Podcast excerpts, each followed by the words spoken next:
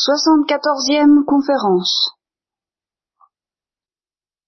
Alors évidemment, ça n'est pas très facile, en quatre heures dont je vais disposer, de vous faire part de tout ce que j'ai ruminé depuis ce temps euh, malheureux où je vous ai abandonné. Et je vais prendre les choses par un bout, étant entendu que c'est un bout qui n'a rien de privilégié, c'est un bout comme un autre, étant entendu aussi que vous me connaissez, celles qui me connaissent assez pour savoir qu'il y aura des digressions, et d'autant plus de digressions que théoriquement il faudrait vraiment tout dire à la fois, ce qui est toujours le problème auquel je suis affronté dès que j'essaie de parler et que c'est un problème que je n'ai pas encore réussi à résoudre. Je, je, ne suis pas encore arrivé à tout dire à la fois, en étant clair, du moins, parce que quand par moment ça m'arrive d'essayer de, tout dire à la fois, alors à ce moment-là, on, ne manque rien du tout. Alors, plutôt le problème que j'essaie de résoudre, c'est plutôt de ne pas tout dire à la fois et de trouver un ordre correct, et je ne l'ai pas trouvé.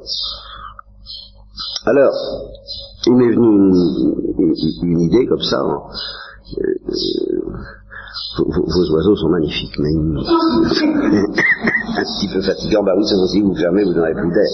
Vous voyez que c'est... Oui, vous pouvez, vous pouvez fermer, on va rouvrir là. Oui, parce qu'ils me font une concurrence dans laquelle je, je suis intimidé, parce que c'est quand même plus beau que ce que je dis, quoi.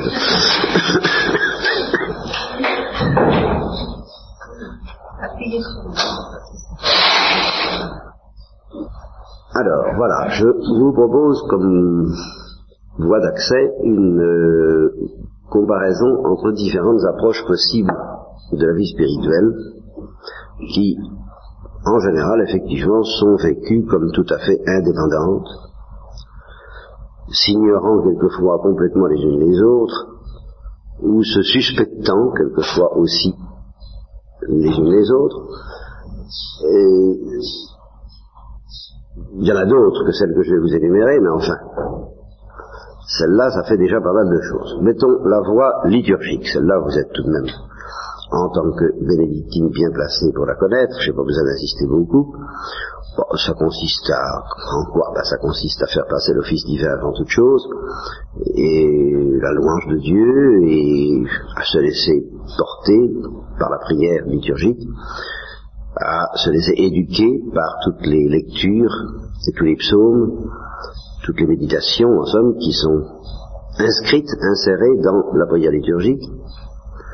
Dans cette perspective, on pourrait considérer l'oraison elle-même comme partie intégrante de l'office liturgique. On a tendance un petit peu à ça aujourd'hui. Euh, j'avoue que j'ai du mal à m'y mettre, mais enfin, ça c'est pour des raisons qui sont très personnelles et euh, que je dont, je ne dont je ne prétendrai nullement défendre la valeur objective. Enfin, on a tendance à faire un petit peu d'action de grâce. Euh, je pense que vous faites vous. Mais enfin, les, dans les paroisses, on fait ça souvent après la communion et avant la post-communion, prière après la communion, eh bien, on s'assied en silence pendant 5, 6 ou 10 minutes à peu près. Ça n'a l'air de rien, mais il est évident que ça pourrait se prolonger une demi-heure ou, une heure, pourquoi pas. Hein. C'est théoriquement pas interdit. Et alors à ce moment-là, on intégrerait l'oraison dans la liturgie. Et vous, il y en a qui ont peut-être cette nostalgie d'unifier les choses de cette façon. C'est une unification authentique, enfin il faut bien se rendre compte que c'est une intégration de l'oraison dans la liturgie, par conséquent c'est un primat de la liturgie. Oui, j'ai encore une autre chose à vous dire à ce sujet, mais elle m'échappe. Bien. Alors donc ça c'est ce que j'appelle l'approche liturgique de la vie spirituelle avec toute la richesse que ça comporte, et avec tout l'approfondissement que ça offre.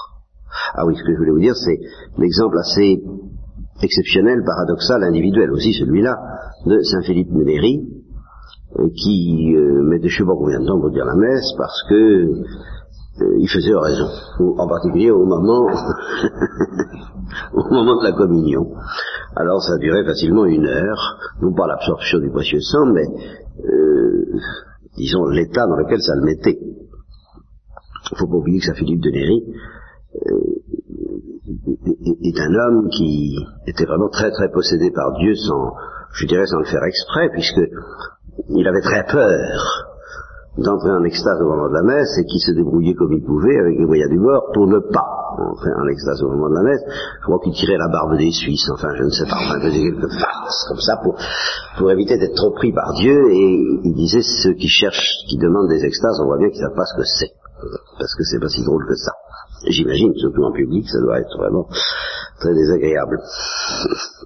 Alors c'est pour vous dire justement en, passant que cette intégration de l'oraison dans la liturgie peut poser quelques problèmes de temps en temps et qu'on ne peut pas considérer que le problème est résolu euh, ipso facto parce qu'on a intégré l'oraison dans la liturgie.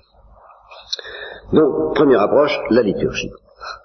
Deuxième approche, eh bien, je viens de le dire, euh, disons la voix euh, je ne sais pas comment caractériser cette, cette voie, mais vous allez comprendre dans des exemples. J'ose pas dire la voie spirituelle aristocratique. Ce, mot aristocratique serait extrêmement suspect. spirituel métaphysique peut-être, ce serait peut-être un petit peu mieux. Vous voyez, ce que j'appelle les spirituels métaphysiques. Euh, exemple, bien peut-être Denis l'Aréopagite, tous les contemplatifs qui sont très sensibles à la transcendance de la lumière divine une fois qu'on a franchi euh, les premières euh, les premières les premières zones hein, les, zones pas trop pas trop dérapantes pour la sensibilité humaine pour l'intelligence humaine alors eux ils se rendent compte que Dieu n'a pas de visage euh, correspondant à ce que nous pouvons nous faire une idée vous m'avez entendu souvent, je l'espère, et vous en avez le souvenir, je l'espère aussi. J'en caresse l'espoir de cette distinction entre le visage de Dieu qui ressemble à quelque chose et le visage de Dieu qui ne ressemble à rien. Bon, eh bien, en, gros, on, on, pourra dire que la liturgie nous mène au visage de Dieu qui ne ressemble à rien, bien entendu, mais en passant à sa manière, parce qu'il y en a une autre qui constitue la troisième approche dont je vous reparlerai. Enfin, en passant à sa manière un peu par le visage de Dieu qui ressemble à quelque chose, elle nous élève le plus rapidement possible vers le visage de Dieu qui ne ressemble à rien. Les spirituels dont je parle, spirituels métaphysiciens, sont tout de suite fascinés par le visage de Dieu qui ne ressemble à rien, voyez, et ils développent ainsi une théologie qu'on appelle apophatique, qui se caractérise par le fait qu'ils soulignent l'impossibilité de parler d'une manière correcte de Dieu il se rapproche par là de la spiritualité hindoue où on insiste beaucoup sur le fait que tous les noms qu'on peut donner à Dieu sont inadéquats, qu'il est celui qui est sans nom, et ils vont jusqu'à l'appeler le non-être dans la spiritualité hindoue, non pas le non-être par défaut, mais le non-être par excès, en sens que même le mot être, qui semble si satisfaisant aux thomistes par exemple, et à toute la spiritualité chrétienne, paraît aux hindous euh, insuffisant, euh, euh, impur, voilà, pas, d'autre mot, impur pour caractériser le mystère de, l'être qui est au-delà de tous les êtres, qui n'est pas un être parmi les êtres, comme le dit Heidegger aujourd'hui. Euh, alors, être saisi par l'insaisissable, ce serait ça l'aventure spirituelle, l'aventure mystique, et euh, bah, c'est tout à fait au-delà de tous les moyens humains, et de, toutes les, de tous les discours humains. Alors ça se développe dans une voie plutôt solitaire. Vous comprenez bien que la vie sociale, dans ces conditions, n'a pas grand-chose à voir à l'accession au divin, si c'était dans la mesure, bien entendu, où elle rabote les angles, où elle euh, dépouille de tout notre euh, moi encombrant, bon, elle, elle se charge d'un travail préparatoire. Mais le véritable travail purificateur est accompli par le visage de Dieu qui ne ressemble à rien, dans un grand silence. Et alors là, euh, ces spirituels auront tendance plutôt à intégrer la liturgie dans leur raison que leur raison dans la liturgie. Vous comprenez? Ce qui domine tout, c'est cette espèce de raison perpétuelle qui est une prise de possession progressive de l'incompréhensibilité de Dieu, ou plutôt de notre être par l'incompréhensibilité de Dieu, en tant, souligné précisément en tant qu'incompréhensible. Alors, quels sont les, les auteurs que je pourrais évoquer dans cette ligne? Le plus caractéristique peut-être, c'est Maître Eckhart. Vous voyez? Dont on a dit qu'il était à la frontière. Et je crois qu'il est effectivement à la frontière qui sépare une spiritualité chrétienne orthodoxe d'une spiritualité chrétienne hindouisante. Il n'était pas spécialement hindouisant, mais enfin tellement philosophique, tellement métaphysique, tellement proche des spéculations que on peut faire en terre hindoue, qu'on peut craindre que ça ne soit plus tout à fait chrétien. Je ne suis pas un érudit, et euh, par ailleurs, je suis un paresseux. En conséquence, je n'ai pas lu Maître Eckhart. Parce que s'il fallait lire tout le monde, on n'en sortirait pas. Alors je n'en sais rien, moi je ne sais pas ce qu'il en est de Maître Eckhart, je ne sais pas quel jugement porter sur lui, certaines parmi vous sont peut-être en affinité avec lui, il y a des chrétiens très authentiques, des contemplatifs très authentiques, qui se nourrissent euh, très intensément de Maître Eckhart, par conséquent je ne juge pas, je ne tranche pas, je respecte, j'admets, je pense qu'il faut seulement l'intégrer dans une ligne, dans une famille de mystiques qui, eux, sont certainement orthodoxes, et alors il, vaut mieux le mettre dedans. Vous voyez, comme ça, euh, si jamais il y avait quelques écarts chez Maître Écart, eh bien, il serait rectifié par le voisinage d'esprit euh, qui sont très dans sa ligne, mais eux qui sont incontestablement orthodoxes que vous connaissez alors sûrement, tels que Risbrook ou Tauler, peut-être même Suzo. Et puis alors un auteur, enfin deux auteurs tout à fait orthodoxes, l'un que vous connaissez et dont vous avez souvent entendu parler, Saint Jean de la Croix. Mais alors Saint Jean de la Croix est tellement authentique que je ne me je ne peux pas le réduire à cette approche. Vous voyez, ça, ça, ça, déborde, ça, déborde incontestablement. Enfin, il y a tout un côté de Saint Jean de la Croix euh, suffisamment net pour que des penseurs hindous s'y soient trompés et qu'ils aient cru pouvoir annexer Saint Jean de la Croix en disant, bah, en terre chrétienne, il n'y a pas grand-chose qui, qui soit sérieux, mais enfin, il y a tout de même Saint Jean de la Croix. Vous voyez et Saint Jean de la Croix, et puis l'auteur d'un ouvrage que vous connaissez sans doute, que j'aime beaucoup, l'ouvrage, parce que l'auteur je ne connais pas, on ne le connaît pas. C'est un anonyme. Le nuage de l'inconnaissance.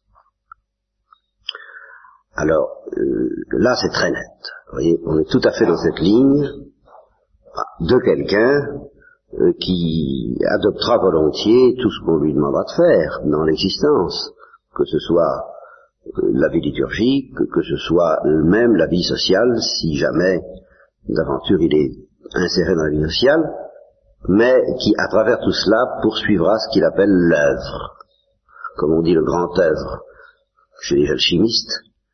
Et cette œuvre, cette œuvre, bien justement, a ceci d'original qu'elle ne peut pas qu'elle ne ressemble pas aux autres œuvres, qu'elle ne peut pas se définir comme une œuvre particulière. Ce n'est pas un exercice définissable comme celui de Siméon le stylite qui a réussi à rester 30 ans au-dessus de sa colonne. Bon, ben ça va, c'est une œuvre bien, bien claire, bien définissable. Tandis que cette œuvre-là est au-delà de toutes les œuvres, c'est, une œuvre que Dieu accomplit, c'est pas nous qui l'accomplissons, et elle, euh, enfin voilà. si tu veux accomplir cette œuvre, ben, il faut, euh, il faut d'abord être prudent. Une des choses qu'il dit, ça, c'est, ça, c'est, extrêmement frappant. Elle est dangereuse. Hein. Il faut pas, il faut pas s'échauffer trop. Il faut pas être trop, trop enthousiaste. Euh, il faut être enthousiaste pour entreprendre l'œuvre, mais attention, c'est une œuvre qui demande surtout beaucoup de patience, de ténacité, d'humilité, de pauvreté, et bref, enfin toutes sortes de choses dont je vous ai déjà parlé, dont je vous reparlerai sans doute. Ça, c'est l'approche donc quasi métaphysique. Il, est certain, et ça va être bien plus net quand nous allons envisager la troisième approche, qu'on ne peut pas prêcher ça partout. La liturgie encore à la rigueur, à la rigueur. parce que ni au catéchisme, même autrefois, je ne parle pas de ce qui se passe aujourd'hui, qui est assez indescriptible, qui, qui, relève aussi un peu de la voix apophatique, mais pour d'autres raisons. N'est-ce pas? Parce qu'il y a deux choses qui sont ineffables, c'est Dieu et c'est la materia prima. Et la materia prima, c'est le tohu de la Genèse. Et beaucoup des choses qui ont lieu aujourd'hui sont ineffables par mode parce qu'elles se rapprochent du tohu de la Genèse, plus que parce qu'elles se rapprochent de l'acte pur, certainement. Donc si je laisse de côté ce qui se passe aujourd'hui, même autrefois, on ne pouvait pas enseigner aux enfants, on ne pouvait pas enseigner au peuple et on ne pouvait pas enseigner à la plupart des religieuses ces voies très métaphysiques. Et quant à la liturgie, c'est extrêmement simple, enfin la liturgie.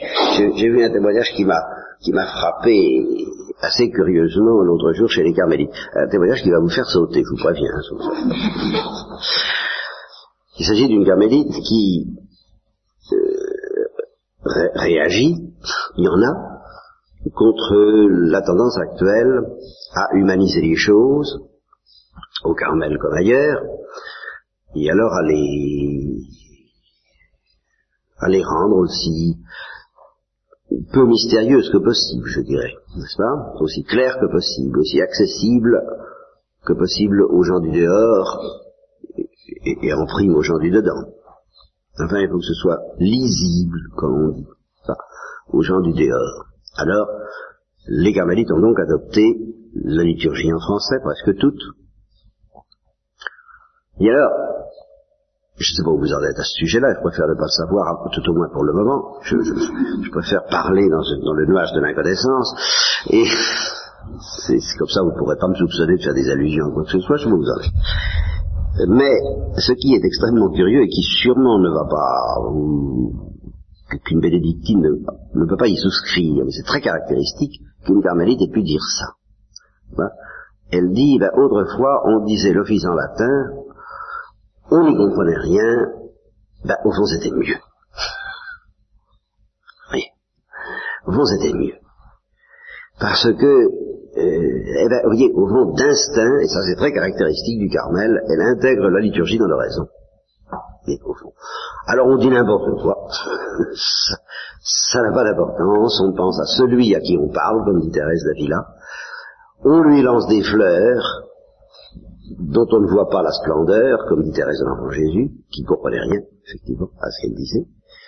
Et alors cette carmélite, euh, non seulement défendait la liturgie en latin, ce que vous approuvez peut-être, mais elle défendait qu'on continue à ne rien y comprendre. Ça, ça, ça lui paraissait mieux. Alors là, bon, je crois que vous ne serez pas d'accord, je sais pas de ça que j'ai envie de débattre, mais ça prouve une chose, c'est qu'en effet, la liturgie, autrefois, encore une fois, laissons de côté ce qui se passe maintenant, qui, qui ne peut être compris que quand on commence à y voir clair dans ce qui se passait autrefois, je vous dis comme la matière prima, c'est très difficile à saisir, parce que ça offre pas beaucoup d'intelligibilité. Sauf celle du n'importe quoi. Mais euh, autrefois, eh bien, tout le monde n'était pas apte. Voilà. Il faut, faut dire les choses comme ça. Tout le monde n'était pas apte à profiter des splendeurs de la liturgie. Alors, c'était très frappant, par exemple, en Espagne, où ça continue encore un peu ça, ça, ça m'a, j'y suis allé une fois, ça m'a beaucoup frappé. Il y a une piété en Espagne qui, qui est d'une authenticité indiscutable. J'ai été, je vous l'ai peut-être dit, si je vous l'ai dit, je recommence. Euh, je, suis allé à Séville et été stupéfait de découvrir une petite chapelle de capucins dans la ville, en plein cœur de la ville, où tous les jours que le bon Dieu fait, c'est-à-dire tous les jours de la semaine, on donne la communion toute la journée, tous les quarts d'heure. Je ne sais pas si vous vous rendez compte. Alors c'était la seule église de Séville où on faisait ça, bien sûr, quand même. Enfin, c'est pas mal. Et, et c'est à la fois très traditionnel, très ancien d'esprit et très moderne, parce qu'autrefois on n'aurait pas fait ça. Vous voyez, ça, cette ouverture à l'égard de, la communion facile, aisée à, à, portée de tous, n'aurait pas été concevable avant Pie XII, mettons, n'est-ce pas? Et en même temps, eh bien, on donnait la communion tous les quarts d'heure, ça ne veut pas dire qu'il y avait la messe tous les quarts d'heure. Donc la messe, la communion était détachée de la messe, ce qui pour des, liturgistes que vous êtes peut-être peut paraître euh, un peu hérétique. Il faudrait revenir vous voulez. les cas, hérétique ou pas, moi je trouve très bien pour le bon peuple, qui n'a pas le temps de profiter justement des splendeurs de la liturgie, eh bien d'avoir au moins euh, ce, sommet de communion à la messe que représente la communion eucharistique. Dans toutes les autres églises, euh, il y a d'ailleurs, il y avait, parce que les choses bougent vite, cinq ou six ans de ça que je suis allé il y avait euh, des messes en semaine assez nombreuses et très très très suivies. Les hommes et les femmes, d'ailleurs, pendant la messe elle-même, on confesse. On confessait, toujours la même chose. C'est pas ce qu'il en est maintenant. On confessait, et les hommes et les femmes, enfin c'est surtout les hommes où c'était impressionnant, se mettent euh, pas sur, euh, ils s'assiedent pas sur des chaises à côté, ils se mettent tout près du confessionnal, à genoux, en attendant de passer. Tout, ça est très très saisissant. Et après la communion, ils font facilement un quart d'heure d'action de grâce. Bon. Ceci dit, eh bien, ils comprennent rien à la langue latine, à la théologie, et à tout un savoir spirituel, doctrinal euh, et, et, nourrissant tout de même pour la vie chrétienne, celui que vous me demandez un peu par exemple, euh, qui était, qui est réservé, oh, qui était, je ne sais plus s'il faut dire qui est, qui était, on ne sait plus, c'est la, la grammaire, et la grammaire est, est affolée aujourd'hui par la, par la situation. Enfin, qui était, et qui est peut-être encore, réservé au clergé. Vous voyez? Le peuple, lui, euh, était tenu à l'écart de toutes ces choses, mais par le cœur et par la pratique sacramentelle, eh bien, il était invité à une grande ferveur. Et alors, c'est ça où je suis bien obligé de dire qu'il y a une troisième approche. Qu'est-ce que Parce que ni l'oraison métaphysique, ni les de la liturgie n'étaient accessibles à ce peuple. Cependant, c'était un peuple très fervent dans lequel il y avait des saints puis des vocations. Alors, une fois que euh, l'intéressé avait la vocation, je ne parle pas des femmes qui, je crois, n'étaient pas beaucoup plus instruites Là, je, prends, je prends le passé. Il n'était pas beaucoup plus instruite des, des, splendeurs de la liturgie ni des, ni des profondeurs de la théologie que le peuple. Mais le clergé, alors, était initié. C'était comme vraiment une science réservée. Et on, on, sentait très nettement la coupure en Espagne entre les deux. Par conséquent, je suis bien obligé de dire que coupure ou non, il y a une troisième approche. Et une troisième approche de la sainteté, troisième approche de l'union à Dieu. Je l'appellerai alors tout bêtement euh, l'approche populaire. Or, il se trouve que cette troisième approche vous intéresse aussi. En tant que pour vous, tout de même, le mystère de la compassion a un sens privilégié, c'est que c'est forcément, inévitablement, ça, ça, ne peut pas rater, n'est-ce pas Ou alors, ou alors c'est fini, c'est plus chrétien. La seule approche populaire possible euh, du, mystère de Dieu, de l'union avec Dieu, c'est évidemment la contemplation de Christ crucifié et ressuscité. Eh, alors là, on n'y échappe pas? Ces gens-là ne comprenaient pas grand-chose à la messe, mais ils font chemin de croix. Voyez-vous? Ils font les processions de Séville, justement. Alors là, ça y va. Hein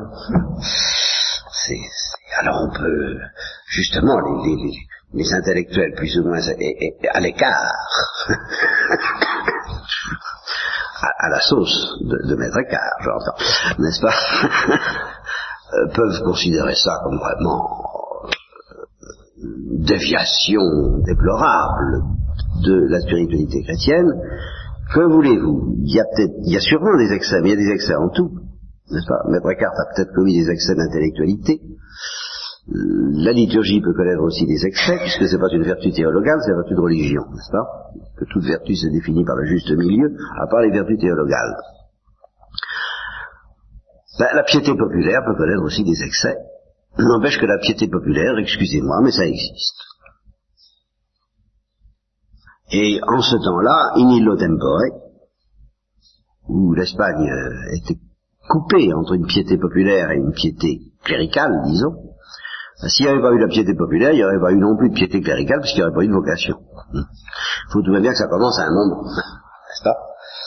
Et alors, en Espagne, on est euh, un peu dans la ligne euh, de ce, je ne sais pas si c'est Saint François Xavier qui, disait, ce qui fait que je t'aime, oh mon Dieu, ce n'est pas le désir du ciel, ni la crainte de l'enfer, car même s'il n'y avait pas de ciel, je t'aimerais, et même s'il n'y avait pas d'enfer, je te craindrais, mais c'est de te voir là, cloué sur cette croix.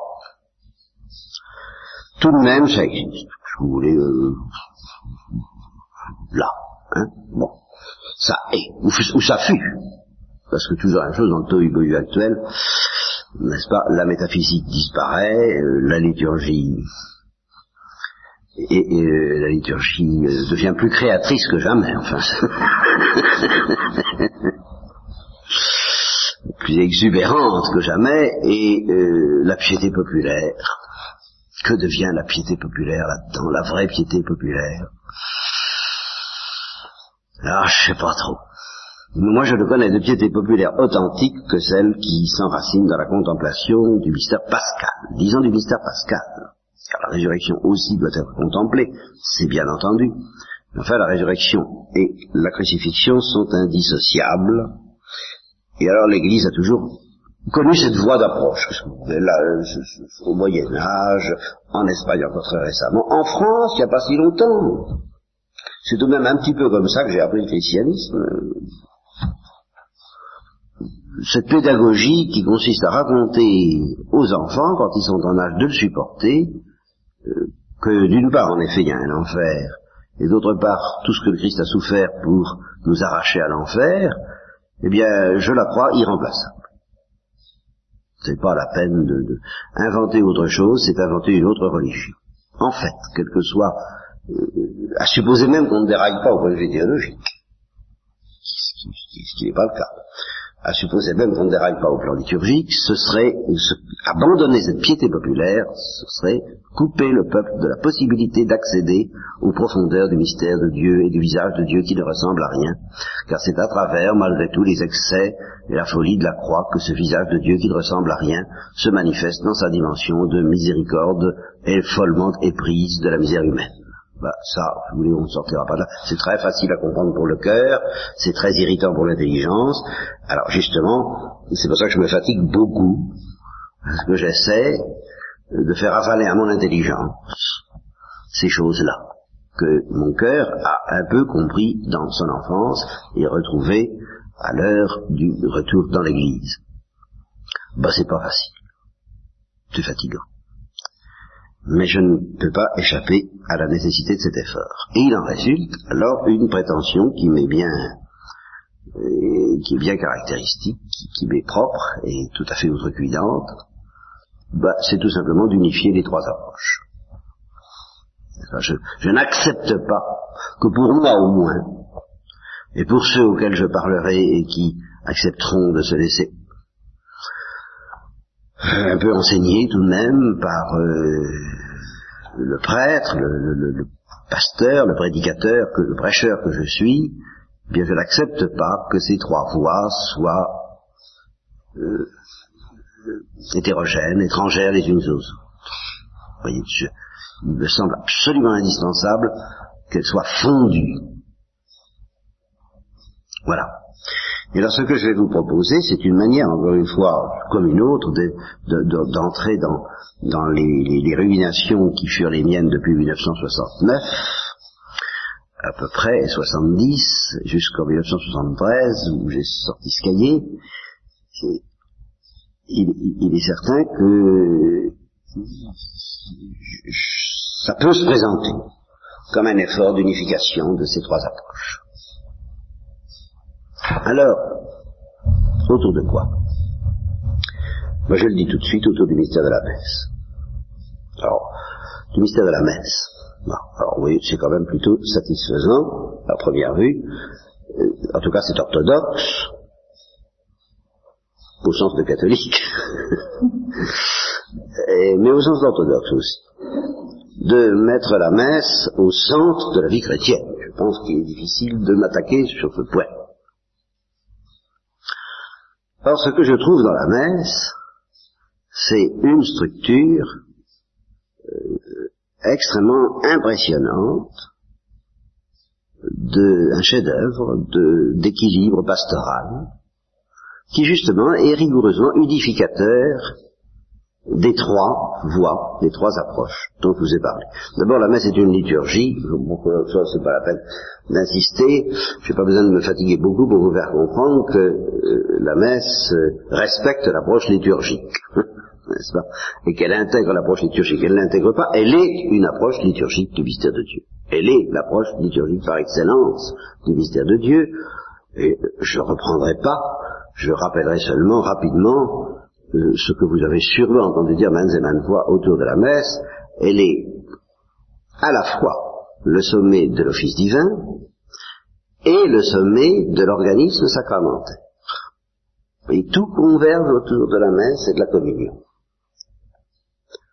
Car la messe, il n'y a pas de messe, il n'y a pas de plénitude de la messe sans communion. Ça va de soi. Il n'y a pas de messe sans communion du prêtre, ni de plénitude de la messe sans communion du peuple. Eh bien, sous cet aspect, justement, où elle est euh, liturgie, elle est la plénitude de tout l'office divin, et sous cet aspect où elle est communion, elle est le point, euh, elle est la fin ultime, comme on dit, de tout l'organisme sacramentel ou sacramentaire, je sais plutôt comment il faut dire. Hein. Et tous les sacrements convergent vers la messe comme vers leur fin ultime. Même l'onction des malades qui convergent, qui préparent au viatique ça. si, on, voit les choses en profondeur, et le viatique est l'acte suprême du, viateur que, nous sommes sur la, terre. C'est l'ultime euh, participation à la messe, et, vous savez qu'en principe, elle est obligatoire. Elle était obligatoire. Qu'est-ce qui peut être encore Est-ce que le mot obligatoire a encore un sens autre qu'insupportable aujourd'hui.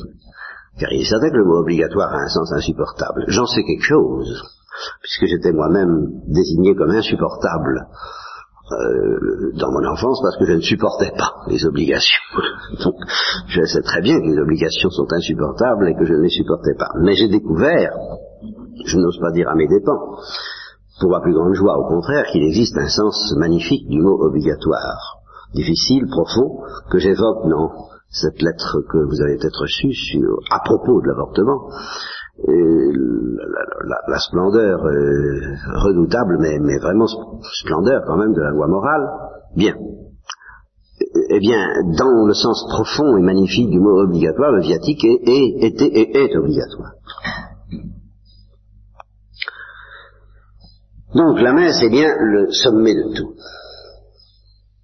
La, seule chose que vous pourriez hésiter, j'ose dire, enfin si, il y a deux choses qui, qui paraissent pas absolument évidentes, c'est que ce soit populaire, est-ce que ça n'est pas un peu réservé aux initiés? C'est là-dessus que justement on a tellement réagi quand il faut reconnaître, il faut reconnaître que quand on, on a entré autrefois dans une cathédrale, une immense cathédrale avec une immense foule de peuple, et puis que tout là-bas, là-bas, là-bas, là-bas, il se passait quelque chose de parfaitement silencieux, vous comprenez, parce qu'il n'y avait pas de micro.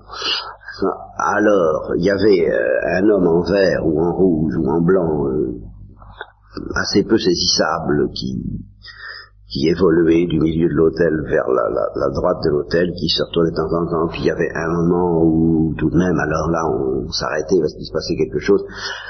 Quelquefois c'était ponctué à coups de clairon, j'ai connu ça quand même, euh, n'est-ce pas, la fanfare municipale euh, saluait le sacrement au moment de la consécration, alors là oui, tout de même on se rendait compte de quelque chose, mais enfin, c'était pas spécialement liturgique. alors, je reconnais que là il y avait un problème et qu'on peut se demander, enfin est-ce que la messe est si populaire que ça? Première question. Et deuxième question, est-ce que la messe est-ce que vous n'allez pas tomber dans l'erreur qui, ne plaît pas aux, mystiques métaphysiques d'intégrer dans la messe l'oraison et de faire ainsi de la vie théologale, de cette union à Dieu ineffable, indescriptible, qui prépare la vision face à face, un acte religieux, un acte liturgique, un acte de culte, c'est-à-dire quelque chose de très humain finalement et pas suffisamment théologal. Voilà les deux objections qu'on peut faire et auxquelles j'essaierai de répondre en regardant d'un peu plus près avec vous, si vous voulez, ce soir et demain, ce mystère de la messe.